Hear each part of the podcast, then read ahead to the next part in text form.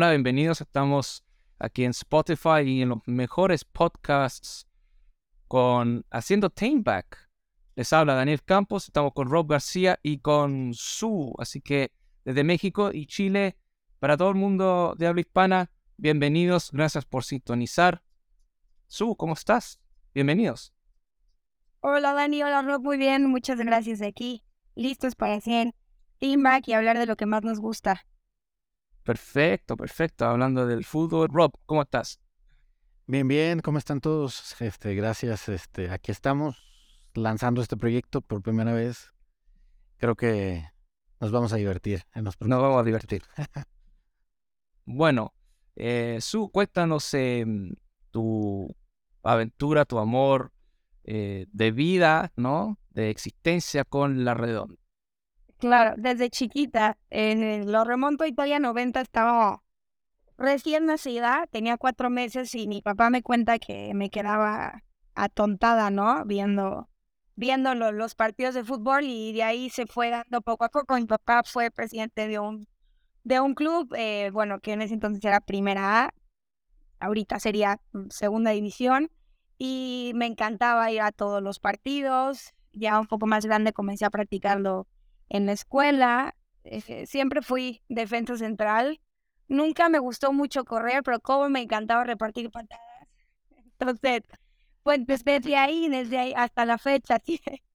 Em, y bueno, ya la vida me fue poniendo en, en, en ciertas situaciones. Conocí a quien hoy es mi esposo que juega fútbol y pues el fútbol forma parte de todos nuestros días, ¿no? Tenemos un bebé de, de casi dos años que desde que se despierta solo quiere eh, pegarle a la bocha y, y, y yo le pido a Diosito que no vaya a ser arquero, y, pero bueno, eh, todos los días aquí en la casa es, es fútbol, desayunamos, comemos, cenamos fútbol y, y pues es algo que nos encanta, que nos hace felices y que nos trae mucha alegría. Dani, Qué bien. platícanos tú un poco de, de tu experiencia en el fútbol, que es bastante amplia también. Creo que también es un poquito complejo, porque yo sería el caso, eh, en, el, contexto de México, yo sería como alguien que nació en el Gabacho, en Estados Unidos, y me voy a México. Pero me explico, ¿por qué? Porque soy australiano, mi primer idioma es el inglés, no el castellano. Mi padre estuvo ya casi ingresando al plantel del Everton aquí en Viña del Mar, a todo esto vivo en Chile. Y, y bueno, todo el mundo le golpeaba la puerta porque era un, según él, un gran mediocampista, un zurdo. Eh, Juan, eh, queremos permiso para, para, para que juegue aquí, acá y bueno, ya, y jugar los torneos nocturnos. Pero teniendo en cuenta que el Everton, que ahora el, due- el dueño del Everton es el grupo Pachuca, le- como todo club, le van a decir a, a los jugadores, eh, no jueguen en sus barrios, no jueguen con sus amigos, cuídense y nos vemos mañana en el entrenamiento. Él no hizo caso, hizo caso omiso, y a los 17 se rompió los ligamentos cruzados, cuento corto, ocho años después eh, emigran a, a Sydney, Australia, con mi mamá, ya de novios y, y recién casado, y obviamente con, con sus estudios de técnicos. Am, como, como todo país, Nueva Zelanda, Canadá, Australia, que siempre busca migración calificada.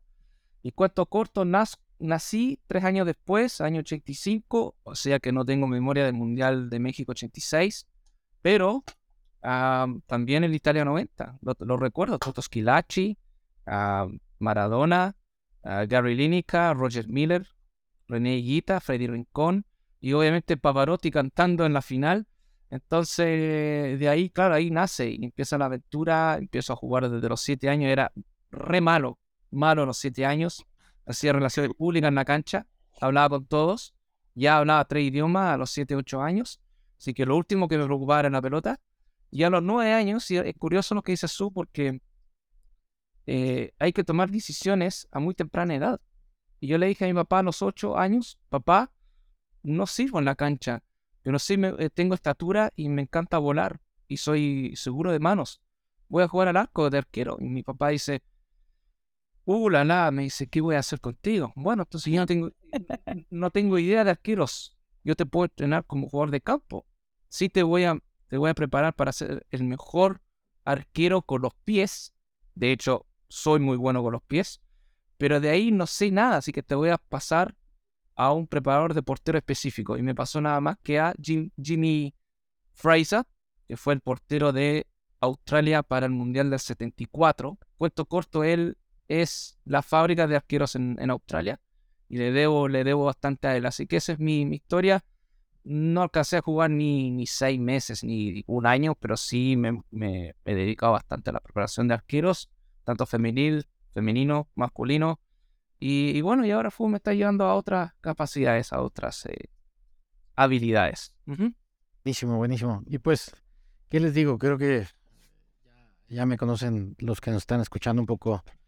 Eh, a mí, el fútbol también me llevó desde que estaba chico a los campos, por ahí estuve jugando un poco a la pelota, pero realmente lo, lo importante, lo mejor partió ya cuando uno decide empezar a trabajar para el fútbol. Eh, eh, ya llevo bastante tiempo como representante de futbolistas, eh, he intentado tratar de generar nuevas metodologías de trabajo, tanto con juveniles como con gente grande, aplicar mucho la psicología, este, ayudar muchísimo en la parte de relaciones públicas, hemos trabajado con jugadores inclusive hasta top mundiales, por ahí algunos que eh, ya salieron campeones del mundo, este, algunos otros han salido campeones eh, de Champions League, varios son ídolos de Su, eh, en particular por el equipo blanco que todos aborrecemos. Pero creo que lo, lo importante no está tanto en hablar de mí, sino que a mí me gusta hacer mucho equipo. ¿no? Siempre me ha gustado tratar de empezar a generar sinergias con, con más personas. De hecho, por, por eso la idea principal de haciendo Team Back, porque lo, lo, primordial creo yo que es tratar de conocer experiencias de otras personas. Eh, decidí formar este equipo con, con Su, con Daniel, seguramente más gente se va a unir posteriormente, pero lo que quiero es que sea algo que nos sirva a todos, porque creo que todo el mundo tiene algo que contar acerca del deporte, ¿no? Y sobre todo la gente que está eh, y que todos los días respira el fútbol, respira el, eh, el tema del alto rendimiento o, cualquier disciplina, inclusive hasta los esports, eh, creo yo que nos pueden contar algo importante y, que nos puede desde una generar una amplitud en cuestión de, de cultura general, como también la gente que se quiere dedicar a eso puede de alguna forma entender mejor lo que es el día a día de alguien que pues al final vive de esto, ¿no? Independientemente si nosotros los que estamos hablando hoy vivimos de esto o no, eh, creo yo que ellos son los que los principales que nos pueden aportar. Entonces, este es un espacio donde vamos a invitar a gente que está o estuvo en algún momento, exfutbolistas, exjugadores, exatletas, eh, gente que está actualmente, directivos, por ahí amigos nuestros que seguramente nos van a estar aportando eh, grandes conocimientos acerca de ciertos temas, psicología del deporte, eh, el mismo tema de preparación física, que es bastante amplio. Dani no me puede dejar mentir, preparador de arqueros calificado y ahora técnico. Eh, Su lo ha estado viendo todos los días con, con, su esposo y, creo yo que vale la pena tratar de que todos entendamos que, es difícil. Todo lo hemos vivido, todos los que estamos aquí en esta mesa lo, hemos vivido. Es difícil tanto para nosotros como para la gente que está cerca de nosotros, que probablemente hace el deporte, y que el, no es como lo pintan muchas veces en la tele, ¿no? Entonces creo yo que ese, tratar de dejar las cosas en, en el suelo y tratar de que sean lo más prolijo posibles para todos, creo que puede ser un buen contenido para, para este medio, ¿no? No sé lo que piensan ustedes. Totalmente de acuerdo. Su, ¿qué piensas? ¿Qué piensas? claro, creo que, que al final lo que vemos en la tele es como el, producto final de, de una serie de, de, procesos que hay atrás de, ¿no? El, día a día, lo que puedes comer, lo que no debes de comer, de comer a, las, a la hora que te tienes que despertar, cómo te tienes que preparar físicamente, mentalmente, emocionalmente. Yo creo que lo que vemos en la pantalla que, que, nos encanta y disfrutamos es como el producto de, híjole, de algo enorme que hay detrás. Es más, eh, para agregar todo lo, lo, mencionado, cuando dejas de jugar y sigues comiendo la, la misma cantidad de carbohidra- carbohidratos y ya dejaste jugar, ya no eres un jugador de elite, te retiraste y no estás practicando la misma cantidad de ejercicio y engordas. Y tu memoria, porque el futbolista vive de memorias. Ah, y debía haber hecho eso cuando el delantero, o te tú fuiste lateral derecho, el delantero me dio la espalda y, marcó el empate el último minuto, fue error mío. Y pasan los años, el jugador sigue viviendo de esas nostalgias eh, y deja de jugar, ya no entrena y engorda y dice, no, no, no quiero ser entrenador. Eh, sí, sa- ¿sabes qué? Sí, am, echo de menos el día a día, la semana a semana. Son- Sí, sobre todo también que, que, que muchas veces, eh, digo, seguramente muchos jóvenes nos estarán escuchando. eh, he pasado por muchas experiencias en los últimos años que decidimos nuevamente apostarle a los jóvenes, sobre todo acá en México, gracias a la pandemia que todo el mundo nos dejó de pagar, dejamos de recibir comisiones, dejamos de recibir eh, la- los diezmos que les llamamos nosotros de los jugadores y pues no había que apostarle más que a los chicos, ¿no? Creo que siempre hay un- una barrera muy fuerte eh, desde los padres de familia hasta los mismos jugadores que ellos piensan que es sencillo, ¿no? Que de alguna manera eh, es fácil poder ser jugador profesional. Lo platicábamos en, en un podcast anterior eh, con Daniel. Es, es algo extremadamente difícil y poder triunfar y poder llegar a una primera división. Probablemente tengas una posibilidad de menor al 10%, ¿no? Desde que iniciaste probablemente a los 12 años, no sé qué edad pueda ser a mí me gusta empezar a generar el profesionalismo a partir de los 15, pero los chicos empiezan a preparar realmente a partir de los 12, que ya posiblemente su estructura ya les dé a, hacer un poco más, ¿no? Puedes tener a un chiquito de 8 años que le está rompiendo, etcétera, pero a lo mejor le está rompiendo porque los demás no han crecido lo suficiente. Pero ya uno de 12 es un poquito eh, más consciente, ¿no? Y todas estas escuelitas, todas estas cosas que de repente en academias que se forman y demás, creo que los lo empiezan como medio a, a, a transgiversar, como medio a, a- nublar, inclusive eh, los papás se vuelven obsesivos, seguramente usted les tocó muchos, muchos casos, y, y todo eso hay que tratar de romperlo, y por lo menos creo yo que lo- les podemos aportar mucho nosotros. Su lo ve todos los días en su casa, Su le ha tocado muchísimas experiencias en los últimos años, desde que, probablemente desde antes de que se casara con, con el mister, ¿no? Y creo que. Ah, a tú también, Daniel, te ha tocado vivir experiencias en Turquía, te ha tocado vivir experiencias en, Australia, mismo Chile. Hemos visto divisiones fatales en donde eh, todavía hay corrupción, un montón de cosas, y los papás a lo mejor todavía piensan que eh, mi, hijo todavía puede ser eh, profesional. Sí, y además casi, casi en El Salvador, pero no, no fue. Y, es muy otro tema, es muy interesante porque, eh, y, obviamente estamos, somos tres acá, tres es una multitud en este programa. Am, lo más importante en cualquier actividad es el gozo, hay que disfrutar del fútbol. Entonces, a los 15 años, instaurar la mentalidad a niñas y niños, chicas y chicos, que hay que ganar, ahí empieza a corromper el fútbol. ¿Qué, qué, qué pensamos? Obviamente que hay que competir, hay que ganar, pero hay que... ¿Cómo? ¿Cómo jugamos?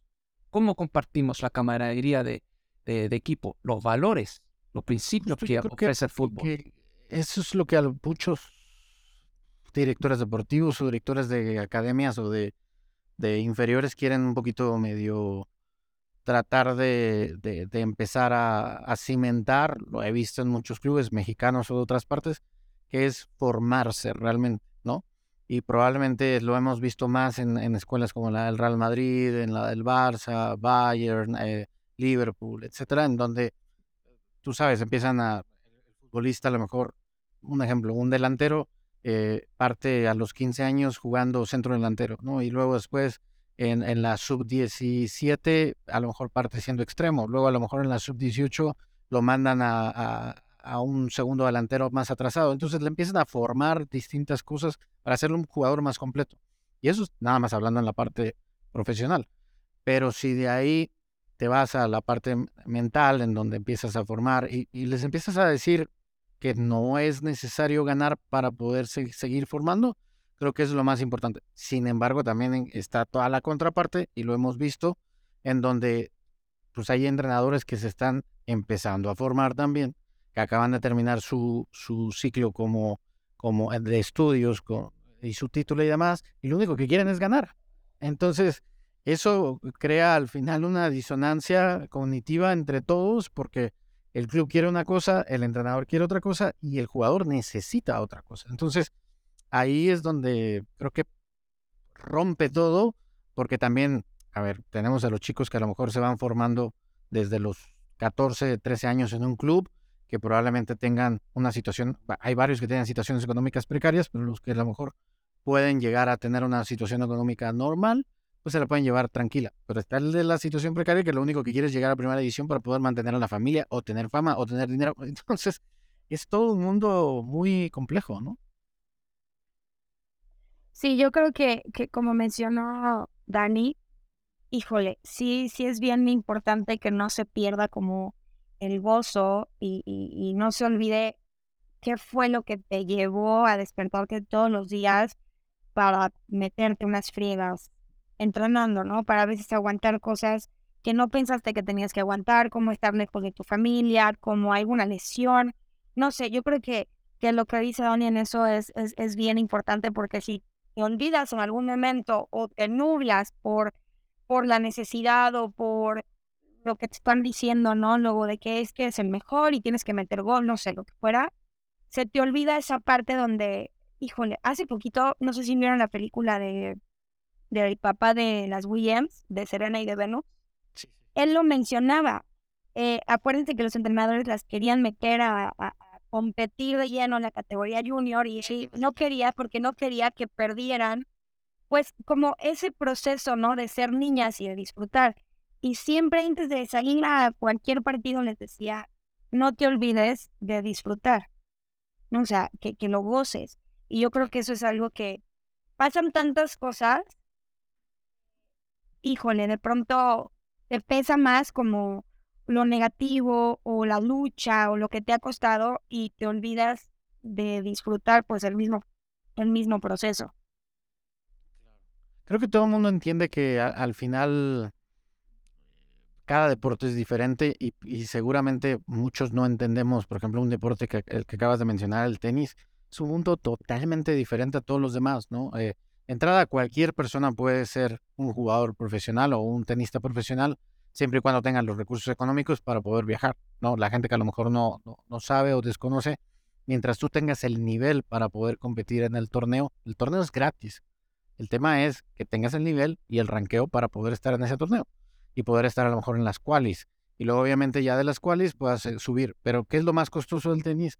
Lo más costoso del tenis son los viáticos, el viajar, el estar allá y sobre todo el formarte, el, pagarle al entrenador o al preparador físico o al centro de alto rendimiento para poderte formar. Obviamente ya existen muchos, muchas personas que aportan estos, eh, estos, eh, esta parte económica y, a lo mejor ya cuando el, tenista empieza a ganar le quitan el 30 o el 40% dependiendo del arreglo que hayan dado y el resto se lo queda el, el tenista, ¿no?